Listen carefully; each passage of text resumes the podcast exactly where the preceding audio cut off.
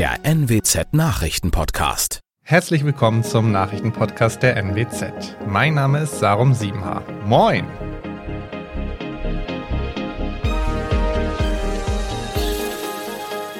Und das sind die Themen des Tages. Die Arbeitslosenquote im Nordwesten sinkt weiter, allerdings nicht so stark wie zuvor. Eine Razzia in Wiesmoor und Wittmund stellte Vermögenswerte von mehreren Millionen Euro sicher. Und der Oldenburger Rat hat den Weg für eine StadionneubauPlanung freigemacht. Die Arbeitslosenzahlen sinken weiter, auch wenn in manchen Teilen des Nordwestens die Kurve etwas abflacht. In der Stadt Oldenburg ist die Zahl der Arbeitslosen so niedrig wie zuletzt vor vielleicht fünf Jahren.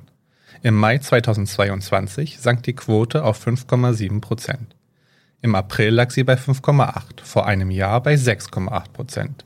Das entspricht 1051 Menschen, die seit Mai 2021 ihre Arbeitslosigkeit beenden konnten. Aktuell sind in Oldenburg 5541 Menschen arbeitslos gemeldet. Das sind 127 weniger als im April.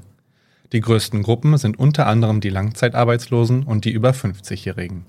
Die Langzeitarbeitslosen machen mit 1960 Menschen etwa ein Drittel an der Gesamtzahl der Arbeitslosen aus – aber auch hier sind es 634 weniger als noch vor einem Jahr.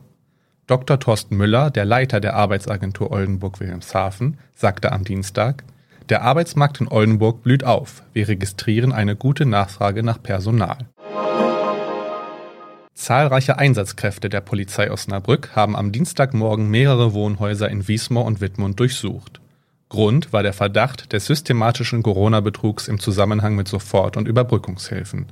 Polizei und Staatsanwaltschaft nahmen bei einem bundesweiten Großeinsatz 25 Objekte unter die Lupe. Die Ermittler fanden zahlreiches Beweismaterial, unter anderem Abrechnungen, digitale Speichermedien, schriftliche Unterlagen und mobile Endgeräte. Es wurden Vermögenswerte in einer Gesamthöhe von 3,5 Millionen Euro sichergestellt, darunter Bargeld und hochwertige Uhren, teilte Polizeisprecher Marco Ellermann mit. Das Verfahren richtet sich gegen fünf Hauptbeschuldigte wegen gewerbs- und bandenmäßigen Subventionsbetrugs. Die fünf Männer stehen im Verdacht, während der Corona-Krise mit bewusst falschen Angaben mehrere Millionen Euro erbeutet zu haben.